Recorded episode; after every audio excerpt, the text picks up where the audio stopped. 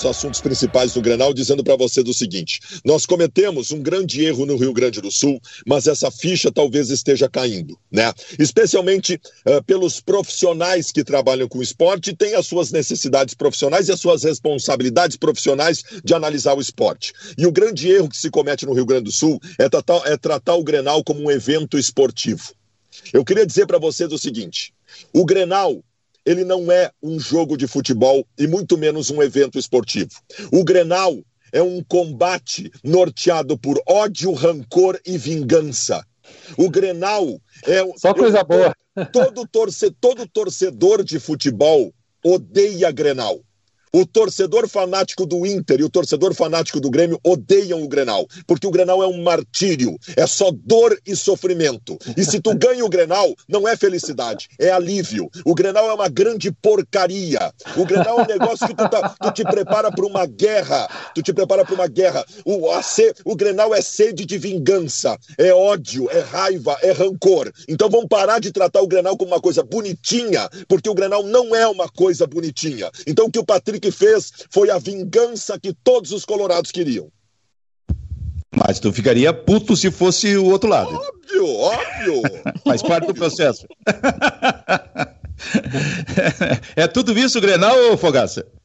Ah, é a herança farroupilhas, chimangos e maragatos, é essa coisa que define o Rio Grande do Sul desde sempre, né? Dois lados da mesma moeda e dois lados que se amam e se odeiam ao mesmo tempo, um não existe sem o outro.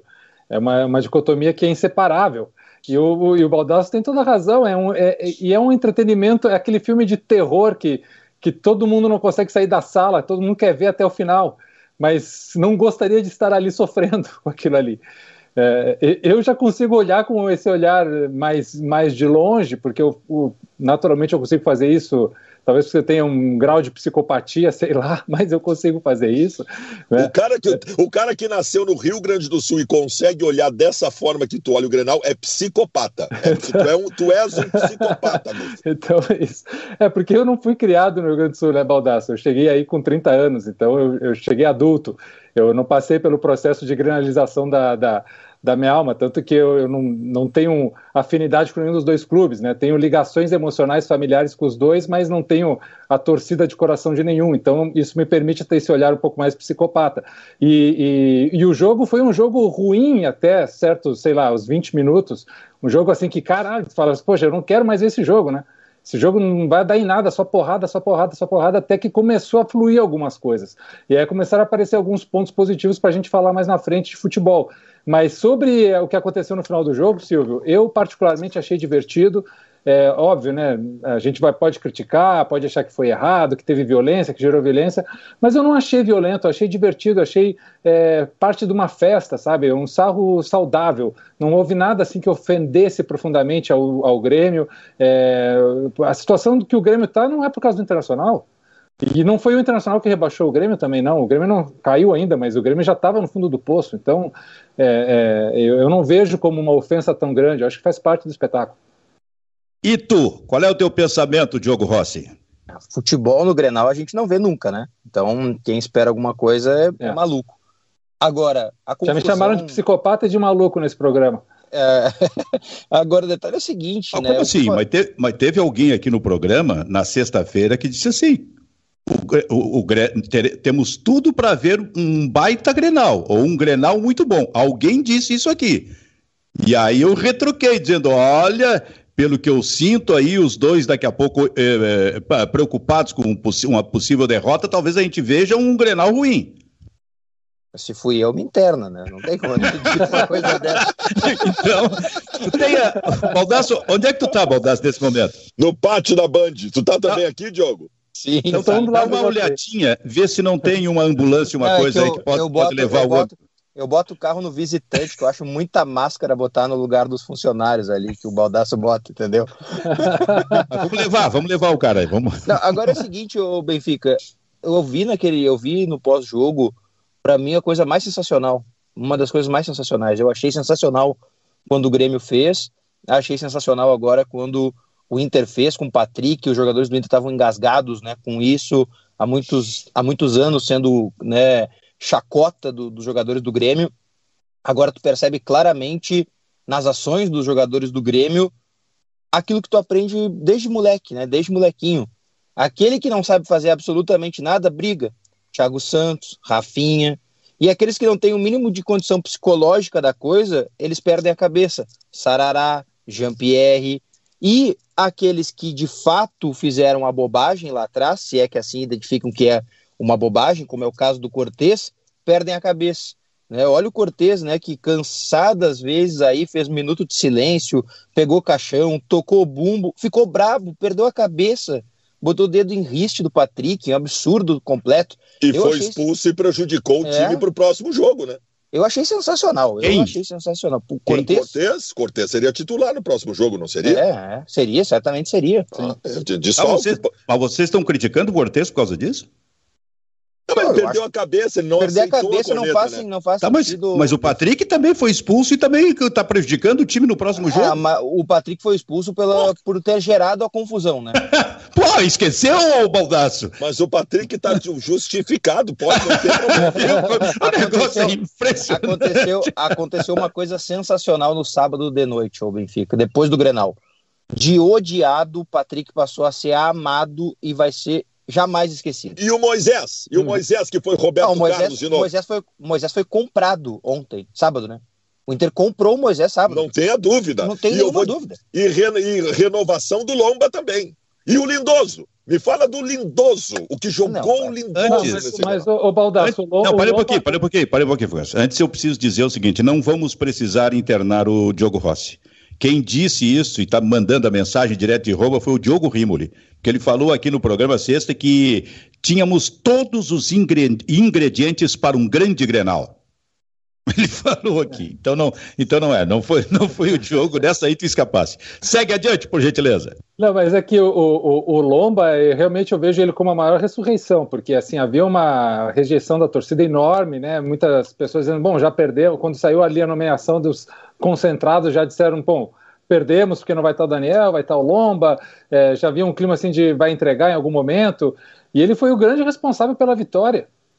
É, é, a gente nunca pensa o goleiro como grande responsável, porque o goleiro ele não pode errar, né? O goleiro errou, a bola entrou. Então a carga de pressão no goleiro é imensa, é muito alta e o goleiro não, ele não joga sozinho porque ele depende de coberturas, de defesa, etc. E a defesa do Inter foi bem, só que em vários momentos o Grêmio conseguiu achar espaços, conseguiu achar finalizações importantes e apareceu o Lomba. Teve aquela, o Wanderson, a primeira jogada do Wanderson, aquela defesa do Lomba ali de alto grau de dificuldade, aquilo ali já valia para ele o título de melhor em campo. Porque se o Grêmio empatasse o jogo ali naquela jogada, o Grêmio já estava num volume ofensivo maior, o Grêmio ia para cima e talvez pudesse virar. Então, é, o, dentro da preponderância do jogo, o que, que o Lomba fez foi muito importante. E um jogador que estava tão desconfiado e que já tem né, tantos anos de serviço para o Internacional, ele ele, ele tem um grau de importância no clube, ele é uma liderança, ele merece ter esse reconhecimento. Eu acho que ele foi muito importante nessa vitória. O gol do Tyson, ok, tá, jogou bem, o Denilson voou baixo, o Denilson está jogando muita bola, o Lindoso também. Agora, o, o Bruno Mendes também, um pouco partidaço que ele fez. Agora, o Lomba, para mim, foi o melhor, indiscutível. É, eu, eu acho que o Moisés foi o melhor, porque o Moisés tinha uma incumbência muito. Primeiro, que o Moisés é o melhor jogador em campo do Inter há quatro jogos. Nos últimos quatro jogos do Inter, Moisés foi o melhor jogador em campo. E fala aqui quem disse que o Moisés era insuficiente para o Internacional. O Moisés, nesse Grenal, ele tinha incumbências gigantes. E, e, chama mais atenção a atuação dele, porque do outro lado do campo, já que o Ferreirinha e o Douglas Costa fizeram um revezamento, do outro lado do campo, o outro lateral foi mal, que foi o Saravia. O Saravia foi constantemente suplantado pelo Douglas Costa e pelo Ferreirinha. Então isso, isso sublinha ainda mais a atuação do Moisés, porque o Moisés, ao contrário, botou no bolso o Ferreirinha e o Douglas Costa. No segundo tempo as coisas mudaram, até porque o Douglas Costa é um jogador de 45 minutos. O mercado teve mais facilidade na marcação, foi, foi bem o mercado. Agora, no primeiro tempo, com o Douglas Costa e o Ferreirinha no auge da sua condição técnica e física, o Saravia foi suplantado e o Moisés segurou os dois. Então, para mim, de novo, o Moisés foi o melhor em campo. Tu tá rouco, Baldaço? Completamente, cara. Meu Grenal acabou com a minha voz. Que loucura isso. Acabou com a minha voz. O, o mas, mas no tempo em que tu era uh, jornalista isento, repórter atrás do gol, mas tu, tu também ficava assim, em Grenal? É porque eu comemorava depois do jogo em casa. Não, já durante o jogo, tu fica. Que eu quero dizer o seguinte: o que, que tu ia falar do Sarave depois eu quero dizer um negócio aqui? Não, eu acho que em, na mesma proporção em que o Inter renova com vai renovar com o Moisés, o Inter cria mais certeza de que o Saravia não tem por que ficar. Mas né? o foi, Diogo. Ele foi engolido pelo Douglas Diogo, Costa. mas eu, mas eu disse isso durante a semana. O Saravia marca mal. Quando eu dizia que o Heitor. Não, é mim... que mal, é que mal é, é que mal ainda é. Ele foi bem algum dia, entendeu? O que ele fez no Grenal é constrangedor. Não, é. Ele não conseguiu é. fazer nada. Nada, gente, absolutamente tá, mas, gente, vocês, não, vocês não podem analisar um jogador de seleção por uma partida ruim, né? Mas não é, mas ele marca mas mal. Ele tá mal o ano todo. Mas ele, pode. Mal, mas ele, ele tem capacidade de melhorar. Eu não dispensaria eu, um jogador eu, dessa qualidade assim, simplesmente é, porque é muito caro para renovar. Eu é, eu até acho que não está não tá muito em discussão, porque é muito caro e ele não vai ficar. Agora eu vou dizer para vocês: primeiro, eu acho que o Inter precisa de um lateral direito titular para o ano que vem, que não tem no clube. Segundo, eu acho, eu disse isso em determinado momento, e eu repito, eu sei que vocês não concordam comigo, eu acho o Heitor melhor que o Saravia. Na marcação, então, nem se fala. Nem se fala. Talvez precise, é, não, não... De, um, talvez precise de um melhor que o Heitor. Sim, sim, precisa, precisa. É no estado anímico, no estado anímico que o Inter jogou contra o Grêmio, o Heitor estaria certamente no ápice do o Benfica. Condição, né? Fala, Guri. Tu, tu, permite que eu faça uma consideração sobre o Grêmio, já que ah, nós vamos falar bastante. Eu posso dizer uma coisa antes. Ah. O, futebol é um troço é, assim, ó, extraordinário. O Grenal, então, é uma coisa mágica, né? A gente sabe disso. É, é, eu sei disso muito como jornalista, porque eu faço Grenal dentro do campo com a passagem pela Farroupilha desde 1980. Se foram 40 anos. Depois, a partir de 84, na Gaúcha, imagina quantos grenais, em que circunstâncias, em que situações eu fiz ali como, como repórter esportivo atrás do, atrás do gol, por exemplo. É, então, ele tem toda essa magia. E eu compreendo, entendo que as relações podem estar, evidentemente, mudando. E que até os costumes podem est eh, estar mudando. Ali atrás, aqueles costumes que a gente abominava, especialmente como jornalista é, esportivo tradicional, a gente pode, talvez tenha que que compreender que hoje já mudou. Mas isso envolve dois lados, envolve duas torcidas. Então, no meu caso, especificamente, que sou um jornalista esportivo tradicional, tentando se atualizar em termos de movimentos pela internet, eu preciso, me concedo isso, eu preciso ser coerente. Se eu dei um pau lá atrás do Grêmio, quando ele fazia aquelas provocações, até, até caixão o Grêmio carregou. Teve um Grenal aí que o Grêmio andou carregando caixão. E se eu dei um pau lá, se eu critiquei lá atrás por uma questão de coerência, eu tenho que criticar agora. Porque senão eu não estaria em paz com a minha própria consciência. Eu não tenho que estar pensando nas pessoas que estão me acompanhando. Agora, algumas coisas vão acontecendo, evidentemente, porque eu tratei disso, considerando uma infantilidade do Patrick. Tudo aquilo que ele fez para mim e que até determinou um prejuízo para o Internacional e para ele. Não joga a próxima partida, que é importante diante do time do Juventude. Então, eu fiz essa observação. Mais do que isso, eu confirmei aquilo que eu falei na, algum tempo atrás, há uns, uns dias atrás, de que o Inter só estava, e a gente tratou disso aqui, preocupado com o Grenal. O foco do Inter era o Grenal e talvez tenha perdido alguns pontos do caminho porque só pensava no Grenal. Eu tinha que trabalhar em cima disso por uma questão de coerência. Mas aí veio o lado cômico do processo. Eu, eu, eu, sempre faço uns vídeos no Instagram depois, né? E, e fiz esse, que realmente foi um vídeo com boa repercussão no Instagram. E depois eu jogo para o Facebook o mesmo vídeo. No Facebook, eu até nem sei se isso é, é, é, é, pouco ou grande, tem cerca de 500 mil pessoas alcançadas no Facebook com esse vídeo que eu coloquei. E aí vem comentários, comentários. E tem um que entrou e disse assim, sai daí, ô velho gagá, não sei Processo? Aí, aí, eu, aí eu fui ver, aí eu fui dar uma conferidinha no. Porque aí todo mundo faz isso, né? Conferidinha no perfil do cara. O cara tá pior do que eu. Aí eu respondi irmã, vem cá, cara, fica na tua. Tu, tu tá em situação pior do que a minha. Isso Mas é, é maravilhoso. É impressionante o tipo de resposta que a gente tem nesse novo meio de, afinal de contas, fazer jornalismo, que é o da internet. Né? Mas, Silvio, esse, esse negócio das redes, e que, bom, aí estou com três mestres aí das redes sociais que podem falar melhor do que eu, mas tudo que a gente produz nas redes, e os jogadores não, é, não, não são diferentes porque eles, eles mesmos tendo assessores e muitos assessores cuidando da imagem, muitas vezes eles postam o que eles querem, do jeito que eles querem, e eles não têm muito limite, muito muito, muito conhecimento, às vezes até do alcance que tem um post, uma situação que um, que um atleta se coloca nas redes. E, e, se a gente lembrar daquela época que o Paulo Nunes e o Edilson, Palmeiras e Corinthians, o Paulo Nunes botou aquela máscara, né? E depois o Edilson foi lá e, e peitou ele em campo, gerou briga e tal, porrada. é, esse tipo de situação que era super bem humorada, não havia assim nenhum tipo de ofensa mais do que o bom humor ali de uma situação divertida, né? É, é, que naquela época era assim, nossa, meu Deus, como é que ele está fazendo isso? Vai para porrada e tal. Hoje, com a carga que tem nas redes sociais, a corneta, a tiração, é, é, ao mesmo tempo que alivia um pouco, ela traz muito mais violência para a realidade. Porque vem uma. A gente já fica absorvendo esse monte de situação, de situação, e daí quando chega lá alguém que materializa aquilo, explode, né? É, então, um atleta como o Patrick, que vai lá e, e, levanta o caixão, talvez ele esteja fazendo algo só dele, por ele, pessoalmente, e ele não consegue pensar que talvez aquilo ali vai gerar uma roda de lá na frente ter uma, uma resposta para ele ou não, e talvez ele não se importe com isso, talvez não está dentro do, do ambiente de, de, pensamento dele, ele quer só extravasar ali um momento.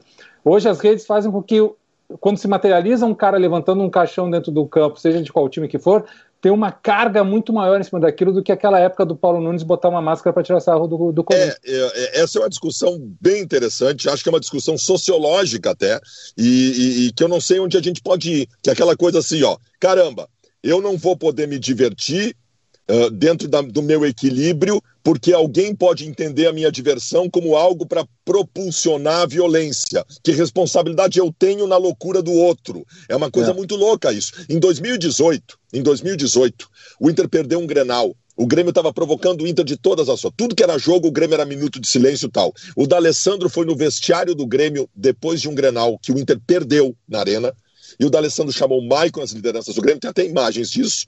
E o D'Alessandro. Foi no Beira-Rio, foi no Beira-Rio. Foi no Beira-Rio. o D'Alessandro foi no vestiário do Grêmio e disse o seguinte: gente, parem.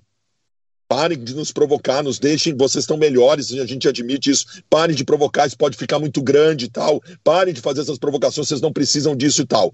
O Maicon foi a público dizer que o D'Alessandro tinha pedido arrego. É, isso virou a, a torcida do Grêmio briga até hoje como o arrego dei. Ou seja, o Grêmio não aceitou isso. Sim. Eu não sei, eu não sei se, se fez certo o Maicon em achar que é normal provocar, ou se fez certo o D'Alessandro em ter a preocupação naquele momento que isso poderia descambar para violência. O fato é que não acabou, que continuou, e ontem o Inter deu uma resposta. E vai seguir.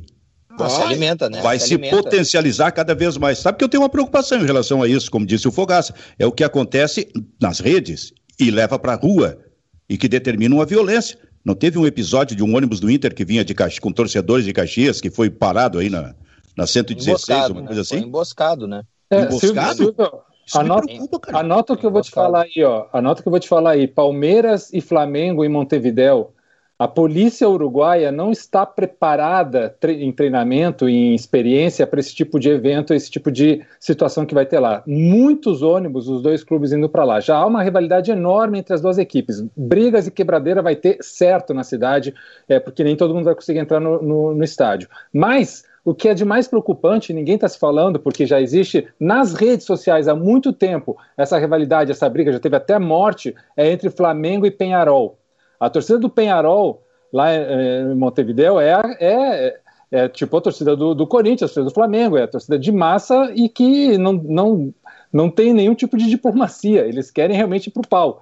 Então, vai, certamente haverá emboscadas para torcedores do Flamengo, certamente vai ter briga. Ninguém está falando isso por causa disso. Essa carga de violência que tem nas redes sociais, que quando tem uma situação para ela ser materializada, ela Sim. vem muito forte. deixa eu, deixa eu só dizer, Diogo Rossi, segura a palavra para ti aqui. Deixa eu só dizer que esse é o momento em que a Rádio Felicidade e a Rádio Sorriso saem para o seu break comercial. A gente aproveita para atender a nossa interatividade. Pode falar, Rossi. Não, uh, o detalhe é o seguinte, Benfica, tem uma coisa que eu vi nas redes sociais também, de torcedores do Grêmio, que é uma coisa que me preocupa também para o futuro. É, matematicamente é possível que o Grêmio escape do rebaixamento, apesar de eu já ter dito lá no jogo contra o Fortaleza que achava que o Grêmio estava rebaixado. Tem muitos torcedores do Grêmio incentivando essa possibilidade para retrucar, para fazer algo caso não caia. E eu tenho, assim, qualquer corneta que vier, se não cair, eu acho ok, não tem problema nenhum. Eu tenho medo do que pode acontecer além da corneta, de confusão, de problema, porque não vai ter um encontro propriamente dito de Grêmio e Inter nesse ano mais. Mas esse encontro vai voltar a acontecer, alguma coisa. É... imagina se num jogo como o de ontem, de sábado, né, houve essa emboscada aos torcedores do Internacional.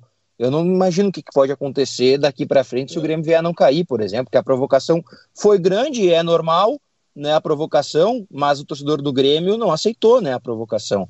E agora é o Grêmio que começa a alimentar aquilo que o Inter alimentou por anos da provocação, né? Então... Daqui a, daqui a pouquinho a gente vai falar sobre o Grêmio também aqui e, e, um pouco mais sobre o Internacional dentro de campo, porque vocês até falaram sobre os jogadores do Internacional que se destacaram. Eu destaco um. Para mim, é o jogador hoje mais importante do Internacional, revezando com o Edenilson. Chama-se Tyson. É, foi decisivo, né? Esse jogador é fundamental para o Internacional. Ele é fundamental quando está e quando sai. Porque quando ele sai, o Inter perde todo aquele tipo de movimentação que ele, que ele dá ao, ao meio-campo do Internacional. E quando ele está, cara, as arrancadas de trás dele são realmente algo, algo interessante. Mas ele está, inclusive, superando isso aí em função da liderança que ele tem sabe? É uma, é uma liderança que, que realmente me impressiona pelas posições que ele adota. Mas a gente vai falar mais adiante no programa. O, o Diogo Rossi desapareceu da minha tela? Não, eu tô, eu tô aqui fazendo o possível para ler os comentários. Quando tu quiser, eu tô com eles abertos aqui. Então me, me, me, faz essa gentileza para ver o internet, internet fibra com ultra velocidade, Diogo. Ah, o Bruno Esber diz assim, ó, vai, diz aqui o Thiago Bassi.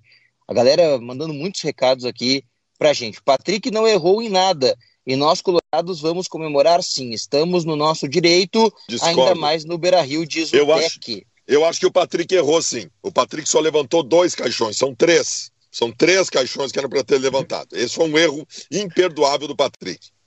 Mandar um abraço também para o Luiz Eduardo Garcia, pedindo like aqui no nosso Bairrista FC. Muito obrigado pela galera que mandou o like. Obrigado pelo Luiz Eduardo também que mandou para a gente o superchat. Diz assim, ó, o Inter pega o Santos. Logo, o Grêmio a 10 pontos da zona do rebaixamento, fazendo aí análise sobre o resultado que pode Aliás, acontecer do Inter dizer, contra o Santos. Eu queria dizer para vocês que ontem eu liguei para o presidente Alessandro Barcelos e disse para ele que para essa partida contra o Santos eu estou inteiramente à disposição e pronto para jogar pronto para jogar. não, não, não o, deixa... o, o, Inter tem três jogos que podem ajudar a fundar o, o, Grêmio, que é Santos, Juventude e o Atlético Paranaense. O Juventude eu acho que não, cara. O Juventude eu acho que não é adversário eu acho, do Grêmio. Eu acho que é do 16 para cima. É, é. Uh, o jogo Esse contra exercício. o Santos. O jogo contra o Santos, eu quero ser meia-direita, não libera os guri, deixa os guri passar o final de semana no shopping, o Edenilson, o Tyson lá. Eu jogo na meia-direita esse jogo. Mas pois diz é. que o Juventude não é adversário porque tu considera que o Juventude já caiu, é isso? Ah, isso. Considero. Isso. E o esporte não? Cara, deixa eu dizer para ti. O, o, qual, é, qual, qual, é a posição do esporte? Assim, ó, eu tenho aqui as, probabilidades, as probabilidades tá? Ah, vamos, vamos, vamos, só falar em seguida, só, só, só, falar em seguida, que eu só quero concluir essa questão da interatividade. Só, só, só, queria que tu me dissesse qual é a posição do esporte aí, ele, ele é décimo. Já te digo aqui. Acho que é décimo sétimo, eu acho. Isso aí, décimo oitavo. Décimo sétimo. Décimo, décimo sétimo. sétimo. Com, com quantos pontos? Com, com é, 30. 30 um jogo a mais que o Grêmio? Que o um, jogo a mais, um jogo a mais que o Grêmio? Tem. É, o, esporte, o esporte só tem mais sete jogos. É, o esporte, para mim, o esporte também está rebaixado, cara. Vai ser muito complicado. A briga do Grêmio, realmente, que aliás está atrás do esporte, é bom que se diga, né? É também uma questão de coerência, eu tenho que dizer que o Grêmio está rebaixado, se eu entender que o esporte está. Tá? Mas vamos, vamos trabalhar com o foco apenas no Grêmio, imaginando que ele possa sair. Ele vai ter que superar alguém da frente, ou o Santos ou o Bahia, na medida em que Juventude, infelizmente, Chapecoense e talvez o próprio Bahia, esporte estejam rebaixados. Bahia eu já não sei. Ganhou Olha, mas, mas é por aí que ele vai Ceará, ter que buscar, né? Ceará também ganhou. Ceará, Ceará também. É verdade. Mas, é, olha, é, deixa eu ver, eu só ia completar aqui a respeito da questão. Ah, tá. Era, era sobre a questão exatamente da interatividade e a participação do nosso internauta aqui para Vero Internet. Já vamos com o Fogaça sobre esta questão, porque estava envolvendo o Grêmio. Mas tu gostasse bastante, o, o quando o cara me chamou de velho gagal ou não? Ah, eu adoro essas coisas, eu adoro, adoro essas coisas. Porque, cara, eu, eu, eu não gosto do xingamento aquele que é. mexe com a moral do cara, que mexe. Agora, esses xingamentos assim, tu é um velho gagá, pra mim, ou careca imbecil, ou, eu adoro quando me chamam disso. Adoro. Sabe que eu tenho uma esposa que ela é muito mais nova do que eu, né?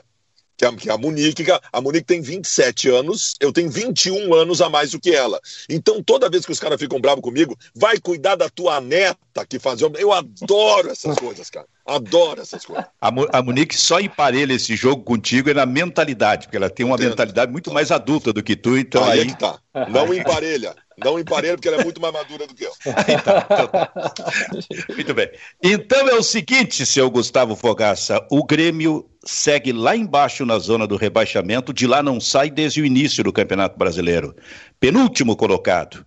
E, a rigor, tem que ganhar seis de nove jogos uma média que o Grêmio nunca conseguiu nesse campeonato brasileiro. Aliás, talvez não tenha conseguido nunca nos últimos tempos em campeonato brasileiro um time ganhar seis de nove partidas. É quase impossível isso. É por isso que só falta oficialização no Grêmio de que o Grêmio está rebaixado para o ano que vem. Agora, era bom ouvir então essas possibilidades levantadas por ti aí. É, vamos, vamos botar em contexto, tá, Silvio? O seguinte: o Sport Recife apesar de hoje na tabela estar à frente do Grêmio, ele tem só mais sete jogos pela frente e, e ele precisa dos mesmos pontos que o Grêmio, um pouco menos, mas é, em consideração que são menos jogos, então a dificuldade é, é, é similar. O esporte praticamente já está rebaixado. Nos meus cálculos, tem 90% de probabilidade de rebaixamento. Com a Chape já rebaixada, temos duas vagas disponíveis para a Série B.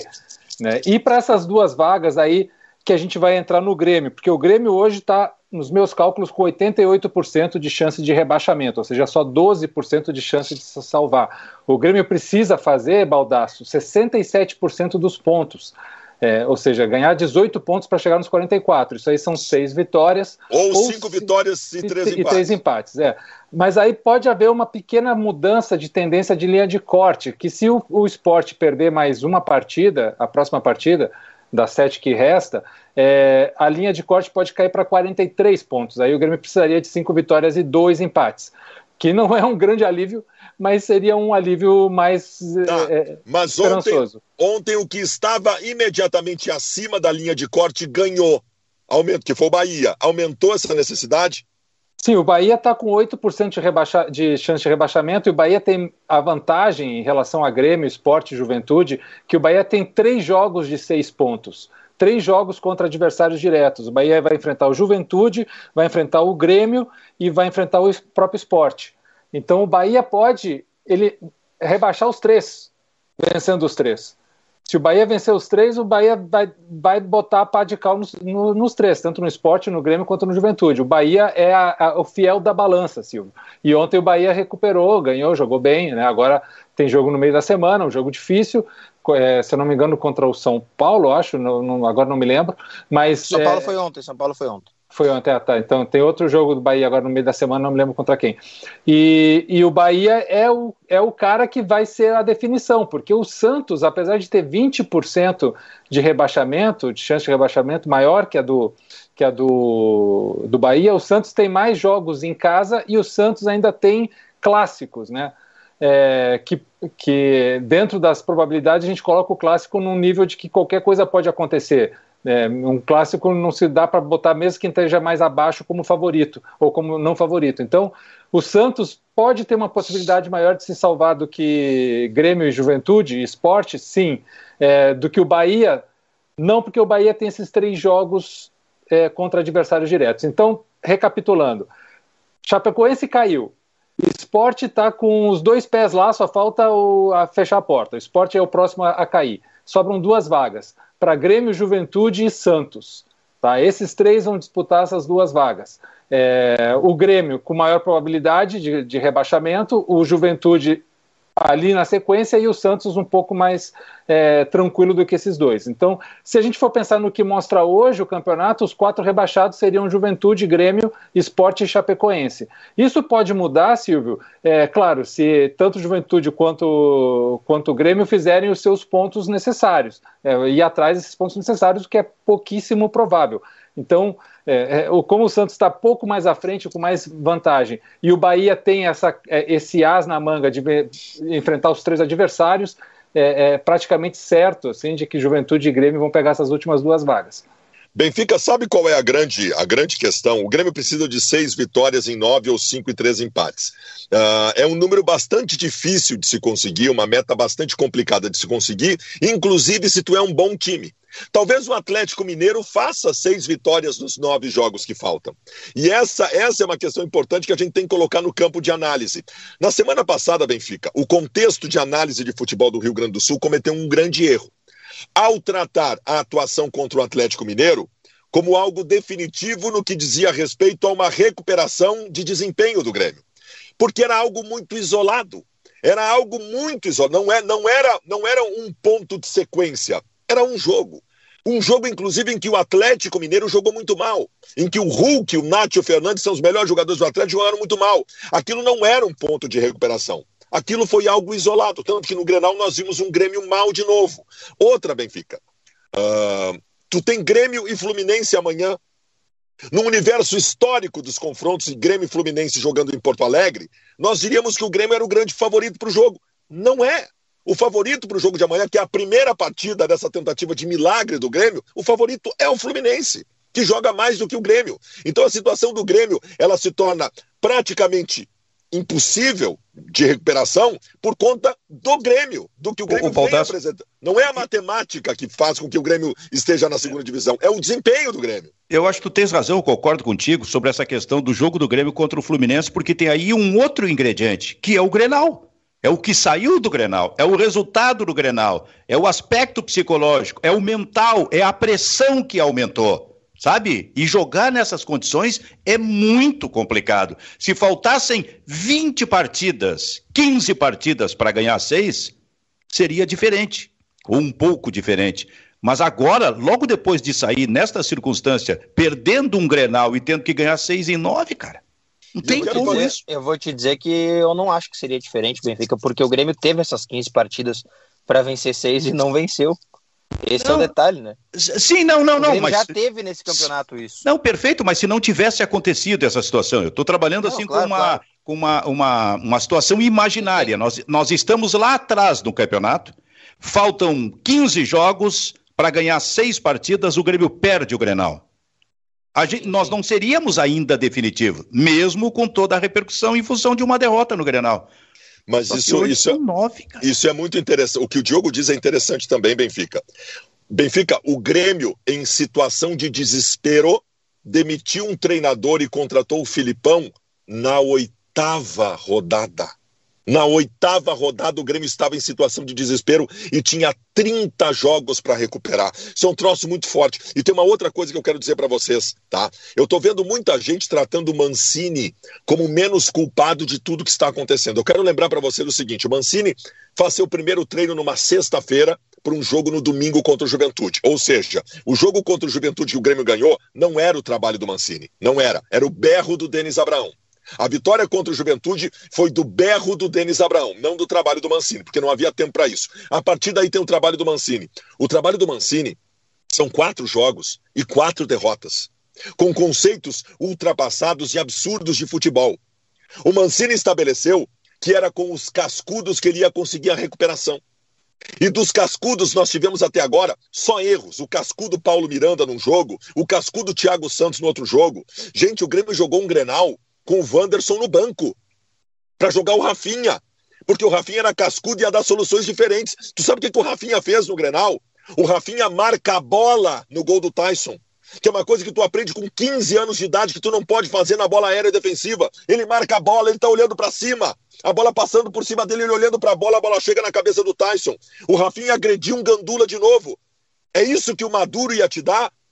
Essa, o, o, Wagner Mancini faz um trabalho terrível no Grêmio, em desempenho, em resultado e em convicções. As convicções do Mancini da utilização dos cascudos estão derrubando o Grêmio, derrubando o Grêmio no que já estava caindo, ele está terminando de empurrar para o precipício, cara. Aldaço, na quinta-feira eu falei aqui no, no programa que o, o, Mancini optou por um all-in, né? Que é para quem joga pôquer ou faz aposta, aquela coisa quando se bota toda a banca, todo o teu dinheiro numa opção só. E se der certo, tu ganha tudo, se der errado, tu perde tudo. E o Mancini foi nesse all-in dele, que é o seguinte: ele se deu conta que ele não tem condição de de plantar qualquer ideia de futebol, qualquer modelo de jogo, qualquer dinâmica que seja, ele vai mudar o time a cada partida e vai considerar que a cada partida aconteça o que for de acordo às individualidades, de acordo aos erros do adversário, de acordo a, a coisas que possam dar certo na sorte ou no azar.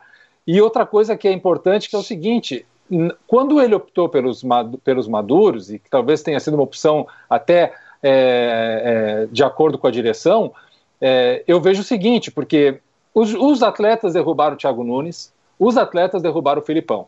certo? Os atletas têm imensa responsabilidade da atual situação do Grêmio. Então, senhores, vocês estão recebendo em dia, vocês são uns nomes famosos, vocês têm tudo aqui para fazer o melhor desempenho de vocês, vocês vão resolver para mim. Né? É, agora, é, onde que está o termômetro de saber que se esses caras que derrubaram dois treinadores antes não vão querer derrubar você também? O que que, o que que condiciona isso? Porque o torcedor pensa, não, o cara ama o Grêmio, joga pelo Grêmio. Gente, o, o vou, isso aí é no futebol do mundo, tá? Talvez só no futebol amador que não seja assim. No futebol profissional, o atleta não ama o clube. O, o atleta, ele ama ele. Ele ama ele, o que ele vai ter, a vida dele, o resultado dele, o dinheiro dele. Ele não quer saber do clube. O clube é só um meio para ele. Infelizmente, é, é, quem não se deu conta disso é bem-vindo ao mundo real. Mas o, o, os atletas do Grêmio, é, no momento em que eles são colocados contra a parede, agora resolvam vocês, é, sendo que o treinador, que a função do treinador é dar ferramentas para os atletas resolverem, e esse treinador não quer dar essas ferramentas, e se de repente ele tira o Rafinha para botar o Wanderson, o Rafinha é um líder, de, líder do, do, do grupo, qual é o poder do Rafinha de derrubar esse treinador também? Então, esse, esse monte de coisas que entra na gestão de grupo à la brasileira, que a gente sabe que é muito difícil, né, porque é uma, não é uma gestão profissional, não é uma gestão de mérito, não é uma gestão de qualidade de gestão propriamente, é uma gestão meio de, de, é, de como lidar com, com muitos interesses pessoais, né, e não um interesse coletivo.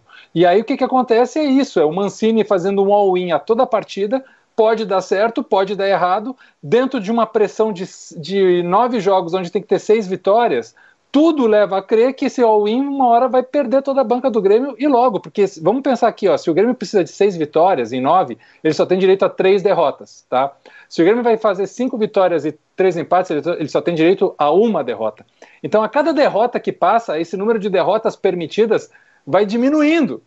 E essa pressão vai aumentando cada vez mais. Então, se o Grêmio perder dois jogos na sequência, os próximos dois jogos na sequência, acabou, simplesmente acabou. Tem um, detalhe, tem um detalhe que se existe um momento para fazer algo ainda em prol do Grêmio, é amanhã. Porque amanhã o Grêmio não tem cinco jogadores e um dos outros atletas que atuaram no Grenal e que tem condições pode ficar fora, que é o Douglas Costa, né? Que sentiu um desgaste físico depois do jogo e, e preocupa. Então é um, o Mancini tem cinco problemas obrigatórios: Thiago Santos, Cortez, Vijaçante, Borja e Chapecó. Então o Grêmio já troca no gol automaticamente.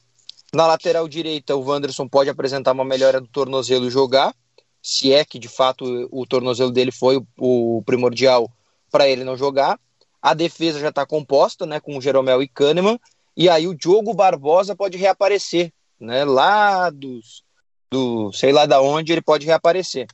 Aí ele tem o Lucas Silva, que é o único volante cascudo que ele tem no elenco agora, à disposição. E ele vai ter que contar com o Fernando Henrique ou com o Sarará, um dos dois. Né? Provavelmente o Sarará, e, e, a gente não sabe por quanto tempo o Sarará, porque o Sarará deve ser denunciado pelo Inter pela agressão que ele cometeu no funcionário do Internacional depois do jogo. Né? Tem mais esse ponto. Aí o Grêmio pode ter o Jean-Pierre ou o Campas, os dois brigando por uma vaga de armador. O Douglas Costa, se ele tiver condições, né? Aí se não vai o Alisson e o Ferreirinha. E lá na frente, provavelmente, até pelo gosto da direção, o Diego Souza deva de novo ser titular, sendo que o Grêmio tem o Elias à disposição. Então, assim, se, é um, se há um momento para fazer de fato uma ruptura no time e mudar as coisas, tem que ser amanhã, né? Ele falou alguma coisa parecida na, na entrevista? Ele falou, ele falou que o Grêmio precisa passar por uma reformulação para o próximo jogo e que ele faria essa mudança. Ele faria sinto, essa mudança. Sinto muito, o, Mancini, mas isso era para ter acontecido já no momento em que tu chegasse no Grêmio.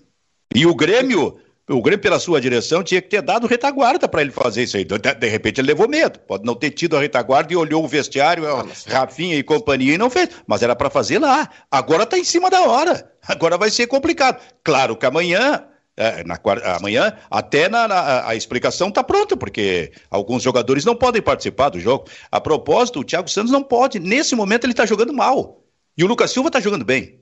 É bom que se diga. O Thiago Santos está jogando muito mal. Então, se não estivesse punido, não estivesse suspenso, ainda assim não poderia jogar, cara. Não poderia jogar. O Grêmio corre atrás de um meio-campo há tanto tempo, tanto tempo. Ipsen Pinheiro, me dê um meio-campo, por favor. Ipsen Pinheiro pro técnico lá, me dê um meio-campo. E o técnico disse, mas são todos jogadores ruins, então me dê um meio-campo ruim, mas me dê um meio-campo que mesmo ruim pode ser ao menos organizado. O Grêmio não, tra... não tem. A ideia de meio-campo do Grêmio inexiste. E agora ele não vai encontrar mais meio-campo, né? Pode encontrar é... uma atuação individual boa de alguém. E é impactante de 2016 para cá como se desmontou esse que era um sistema do Grêmio muito bom, né? O Wallace, Jailson, Arthur, Maicon, Luan, é, vários jogadores que passaram pelo meio-campo do Grêmio e esses caras não existem mais, por óbvio, né? não estão mais aqui no Grêmio, mas o Grêmio também não conseguiu recompor, né? Com ninguém, não trouxe ninguém. E tem uma tese que não é minha, mas que eu concordo claramente. O time do Grêmio desse ano ele foi formado esse ano. O Grêmio não se preparou para formar o time na, na transição dos vitoriosos. O único jogador vitori... o único jogador dessa transição é o Alisson, de 2018, sabe? Que é o dos mais contestados pela torcida né? Até perdeu já o, a, o posto de titular, para a gente ver o quanto o Grêmio se perdeu nessa caminhada nos últimos anos, né? Gustavo Fogaça, defina Tyson, por gentileza. Silvio, só antes rapidinho eu quero fazer um. é, é, eu, eu falei no programa passado de que o Kahneman era um perigo para o Grêmio e ainda acreditava que era, só que nesse jogo ele calou a minha boca, jogou muito bem, fez tudo certinho, não quebrou linha, cobriu bem o espaço, não saiu a la louca caçando jogadores do Inter pelo campo. Então o Kahneman nesse Grenal foi o Kahneman bom, jogando bem como é, se espera que ele jogue, é, mas não o Kahneman que eu esperava e que eu critiquei no jogo passado, na, no programa passado.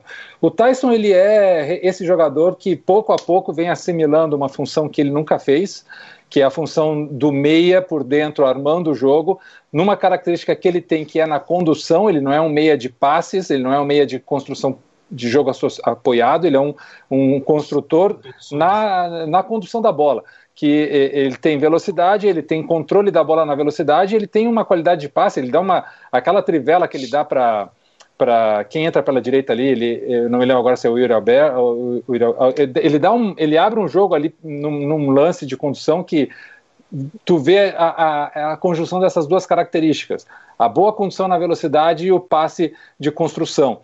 É, outra coisa, prestem atenção quando o Inter sai da defesa o Tyson se coloca sempre numa posição no corpo que a gente fala de, de posicionamento orientado ou perfil orientado. O que, que é? É receber a bola de um jeito que o teu corpo já esteja feição para progressão. Então, quando ele recebe a bola que vem de trás de um volante, de um zagueiro, ele não recebe de costas para o ataque. Ele recebe já perfilado num, numa lateral dele para que essa bola tenha um, uma movimentação natural para que ele já par, parta em velocidade na condução. E esse tipo de, de inteligência corporal dele, que ele adquiriu ao longo da sua carreira, e de, e de noção dos espaços, porque ele já sabe para onde que ele vai ir antes de receber a bola, essa inteligência tática é, faz do que ele seja esse jogador diferente no Internacional. Quando ele começa a se associar a caras que têm a mesma inteligência com outras características, como é o Edenilson, como é o Yuri Alberto, como é, muitas vezes o Patrick é, não sempre, às vezes o Patrick não tem esse processo, mas quando ele tem, ele é muito bom começa a se gerar uma cadência de futebol muito interessante para o Internacional. E sem ele muda isso. Né? Muda, porque não tem nenhum jogador que tenha essa característica. O Maurício, por exemplo, é um cara de, de, de construção. Ele não é de condução na velocidade, ele recebe, ele para, ele pensa, ele, ele vira o corpo para tocar a bola, é diferente, muda as, muda as dinâmicas. Então, é, se o Inter, para o ano que vem, quiser montar um time vitorioso, competitivo, ele tem que pensar assim: bom, primeiro, o Tyson é o meu meio, é, é, o meu meio. Meu meio de campo é o Tyson. Como é que eu vou montar o time em cima disso? E segundo, tirando o Tyson, eu, que tipo de características eu vou ter o cara que vai estar ali para fazer isso, né? É, esses desafios, se o Aguirre continuar no Inter ano que vem, é o que, ele, é o que terá Perfeito. pela frente. Perfeito. É que e, e, o, o técnico do Internacional, ele tem no Maurício como substituto, individualmente, tecnicamente, um bom jogador. Mas ele precisa encontrar o modo de fazer esse meio-campo se movimentar Primeiro, isso ele já encontrou com a característica do Tyson. Agora, sem o Tyson, que sempre eh, sai, acaba saindo no segundo tempo esgotado, um outro modo de, de movimentar esse meio-campo com um jogador de características diferentes. É, isso, é, esse, essa realmente é uma questão. Por isso é que eu estou dizendo que, para mim, o Tyson talvez seja, seu Fabiano Baldasso, o jogador mais importante do Internacional. Não, é, é, importante por todas as questões. O, o, o Gufo fez um, um apanhado muito interessante das características do Tyson, e ele tem total razão. Uh, eu agrego isso a, ao, ao seu espírito de liderança. Quem viu ontem o vídeo e pode ver ainda, porque está no YouTube do Internacional, o vídeo dos bastidores do Internacional, tem mais um mais um adendo aí sobre o que significa o Tyson para o grupo do Inter. Ele comanda, ele é o maestro dentro e fora do campo. Os, é, é, quando ele fala, todo mundo baixa a cabeça e ouve. É um, ontem ele tomou a iniciativa de fazer uma homenagem ao Rodrigo Dourado no vestiário depois do jogo, pela entrega do. O Tyson sabe fazer isso, o grupo entende o Tyson como a principal liderança neste momento. E eu acho isso maravilhoso, porque eu acho que o Tyson tem esse espírito. Né? E dentro do campo, a diferenciação. Quando o Tyson voltou para o Inter, nós dizíamos aqui: olha, não é mais o mesmo jogador, não é mais aquele ponteirinho rápido. Nós quase que desconsideramos a velocidade do Tyson. Mas essa velocidade ainda existe. Essa velocidade existe. Existe num jogador diferente, um jogador que joga mais centralizado, num jogador mais organizador de jogo, mas essa velocidade do Tyson ainda existe e ela é fundamental. O Inter hoje é um time de transição rápida. E a transição rápida do Inter depende do Tyson. E o Tyson faz isso muito bem. Ia falar, Diogo. E essa semana o Inter começa a planejar esse 2022 já, viu, Benfica? É, acontece nessa semana a primeira reunião. Já renovaram com Moisés ou não? Oficialmente não. Oficialmente e o Lindoso, e o Lomba. Lomba. Todo, quero todo mundo aqui no ano que vem. Todo 2000... mundo fica, ninguém sai. O 2022 do Inter começa essa semana. Tem uma reunião agendada para planejar o 2022 já. Já estava agendada na semana passada que pós-Grenal aconteceria a primeira reunião visando 2022. Sobre o Lindoso, para agradar o, o Baldaço aí, faz uns 30 dias mais ou menos que o Inter ligou para o empresário do Lindoso já, dizendo: olha, é, a gente tem interesse, o que, que, tu, que, que tu pensa?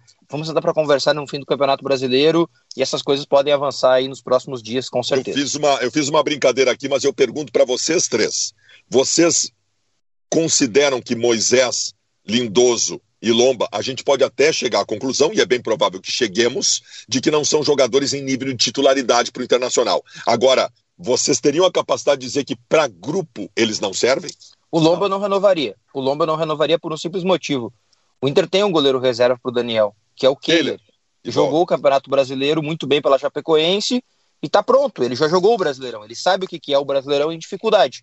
Então acho que o Inter tem um goleiro reserva à altura. Então eu acho que o único jogador que eu não renovaria é o Lomba. Dos outros dois, renovaria sim. O Lindoso, para grupo, é importante, cara. Ele é importante. Sim. Eu, eu, eu, eu, eu acho que esse. que E inclusive isso vai ser um desafio para o técnico do Internacional ou para o novo técnico do Internacional. Onde eu estava ouvindo uma entrevista do Lisca falando e elogiando os movimentos do meio-campo do Internacional. E aí ele disse assim: eu ainda é, é, não concordo muito com a questão, mas aí a dinâmica do, te, do técnico está vendo assim, mas assim, um time que precisa sair através dos seus volantes, ter os dois com a mesma característica. Aquilo que a gente mais ou menos fala, sabe? É, Lindoso e, e o Rodrigo Dourado. Para mim é um ou outro mas, mas os dois são importantes para efeito de grupo, eu não tenho dúvida nenhuma. E o Moisés, Moisés é titular. O Moisés, tão criticado ali atrás por algumas pessoas, por alguns influencers digitais, alguns youtubers, tá? tão criticado, tá aí, ó. A resposta do Moisés foi dentro de campo. Me perdoa, Moisés. Não, eu, eu nunca gostei, nunca fui simpatizante do futebol do Dourado, mas eu, obviamente que eu, eu, considero a importância dele para o grupo, como jogador de grupo. Se eu fosse treinador de qualquer time que eu tivesse ele no elenco, ele não seria minha primeira opção para ser titular, mas é um jogador importante. É, e uma dúvida que eu quero deixar para vocês aí antes do final da, da do programa, Silvia, é que a gente vai ver o Atlético Mineiro campeão brasileiro, né? É, é, é. tirando aquele Cruzeiro do Lucha de 2003, vai ser o único time fora do eixo Rio-São Paulo a ser campeão, com um investimento animal, um investimento fora da curva de dinheiro, e que provavelmente ali na frente vai ter um peso na gestão do Galo. Mas está é, é, tá bem claro o sinal, né? Para um time fora do eixo Rio São Paulo ser campeão nos pontos corridos, vai ter que ter muita grana. E aí eu penso assim, a dupla Grenal vai demorar décadas para ser campeão brasileiro de novo, viu? Nossa. Se é que vai ser. É a verdade. dupla Grenal tem que se preocupar com as Copas, Libertadores e Copa do Brasil. Diogo Rossi, muito obrigado. Valeu, Benfica. Um abraço para todo mundo aí que está nos acompanhando. Fabiano Baldasso, muito obrigado. Tem muita briga pela frente ainda para ti. Abraço, abraço, abraço. Tchau, Fogaça. Valeu, até quinta, Silvio. Abraço. Bairrista FC, também na parceria da Felicidade e da Sorriso, Rádio Felicidade e Rádio Sorriso. E com a parceria também de Vero Internet, fica por aqui. Tchau, tchau.